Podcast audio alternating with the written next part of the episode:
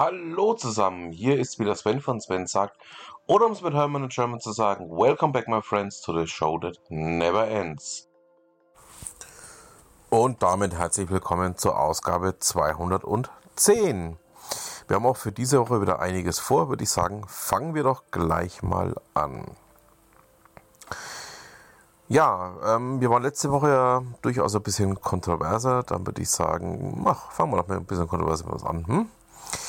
Ähm, Katharina Müller, Fokusredakteurin, berichtet darüber, dass der Preisschock für Deutschland ähm, ja nach wie vor anhält. Es gibt hier ähm, fünf Grafiken, die sie in ihrem Beitrag aufzeigt, die aufzeigen, wie teuer denn die Energie mittlerweile geworden ist. Ähm, ja, die Verbraucherpreise sind ja heftig gestiegen und ähm, neben der verdeckten Inflation, die wir ja jetzt die ganze Zeit schon hatten, unter anderem auch Immobilien betraf, gibt es jetzt auch bei dem ähm, Warenkorb, der eben nicht ähm, ja, verdeckt ist, sondern der das auch tatsächlich aufzeigt, ähm, eine deutliche Steigerung in ja, den Segmenten, die so knapp um die 4% mittlerweile beträgt. Ähm, Jetzt ist es ähm, aus meiner Sicht jetzt auch so, ähm, ja, eine Inflation war vorauszusehen, wenn man einfach ja, über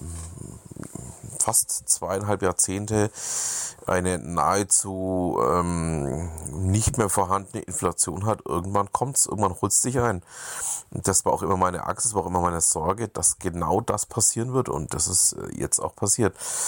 Ähm, während einige ähm, ja, mittlerweile davon ausgehen, dass das Ganze wahrscheinlich nur ein kurzzeitiger Effekt ist. Glaube ich das ehrlich gesagt nicht, sondern das ist jetzt der Effekt, ähm, den ich befürchtet habe, also dass die Inflation gekommen ist, um zu bleiben. Ja, ähm, wird uns mit Sicherheit noch länger verfolgen, da werden wir auch nicht so schnell rauskommen. Da bleiben wir doch mal dran.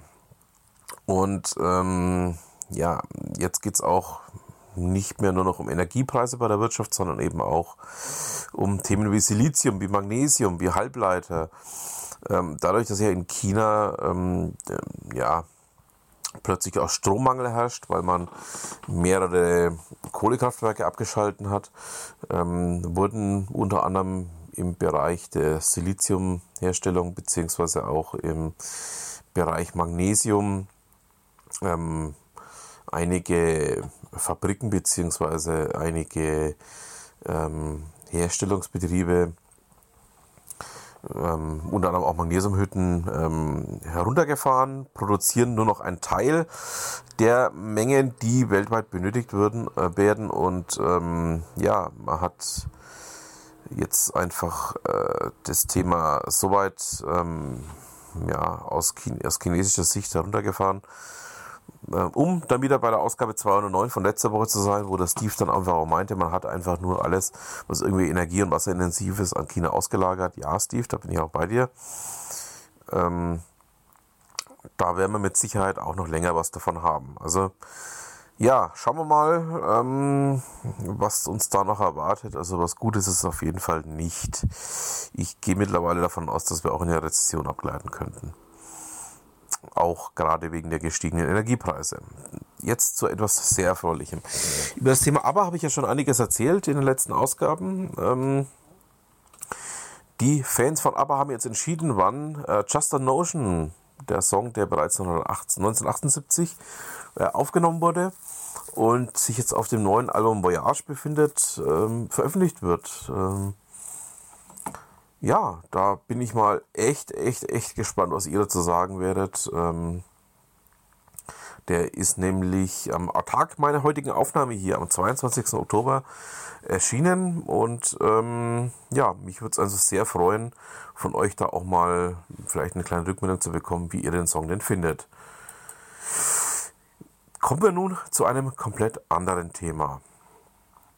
In den USA, ähm, ja, steht ja momentan auch das Thema ähm, E3 Sentry so ein bisschen auf dem, ja, auf dem Prüfstand. Ähm, E3 Sentry, also dieses ähm, Flugzeug, dieses ähm, Frühbahnflugzeug besteht ja noch aus, ähm, ja, im Endeffekt aus der 707-Reihe, also sprich aus einem Flugzeug, das in den 50er Jahren seinen Erstflug hatte.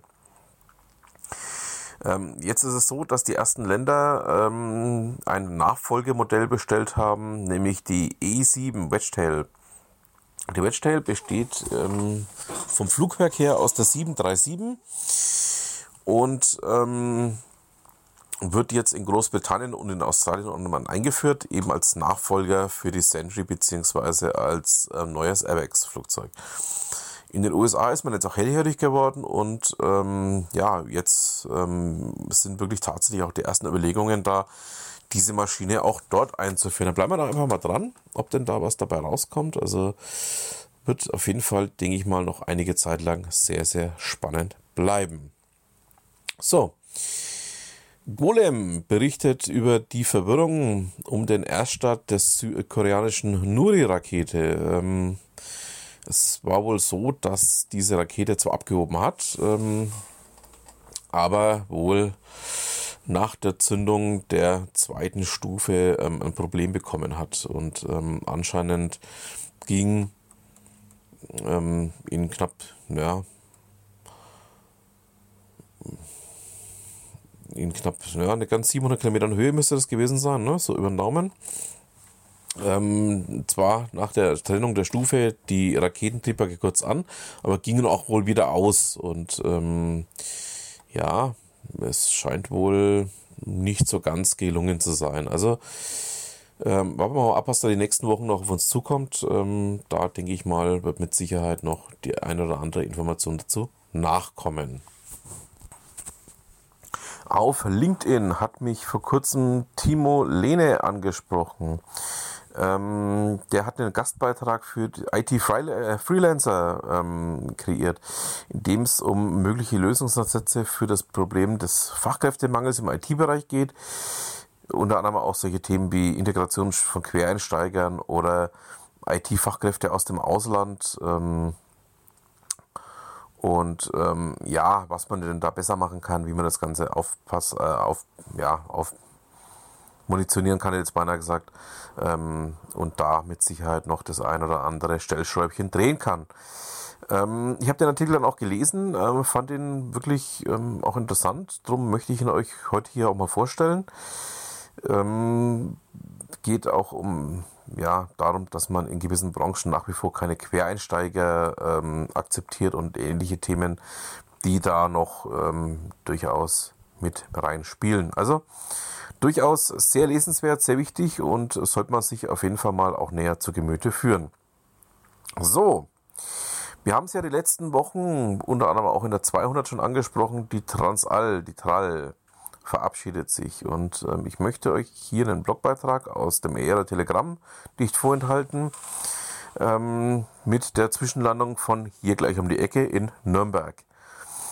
Ähm, ja, sehr sehenswerte Bilder, sehr schöner Beitrag, ähm, packe ich mal mit rein. Dann kommen wir auch noch ähm, auf einen Beitrag zu sprechen, den ich ja letzte Woche auch schon mal so kurz angeschnitten habe, um das Thema ähm, Güterbahnen und die Verlagerungspolitik auf die Schiene und dass das Ganze auch unzureichend ist. Und Bahnblockstelle hat daraus ähm, einen sehr schönen Beitrag gebaut, ähm, den ich euch mal mit reinpacke. Da wird auch so ein bisschen die Folgen von Mora C mit beschrieben, also vom Projekt, das damals in den 2000ern stattfand, ähm, in dem man die Bahn einfach auch ähm, ja, börsentauglich machen wollte. Und ähm, da sieht man jetzt die Folgen eben auch ganz deutlich heraus. So, ihr wisst ja, wir sind noch nicht ganz am Ende unseres netten kleinen Podcastes hier. Ähm, es fehlt noch ein ganz wichtiger Bestandteil. Wir kommen nun zu Ute Mündlein.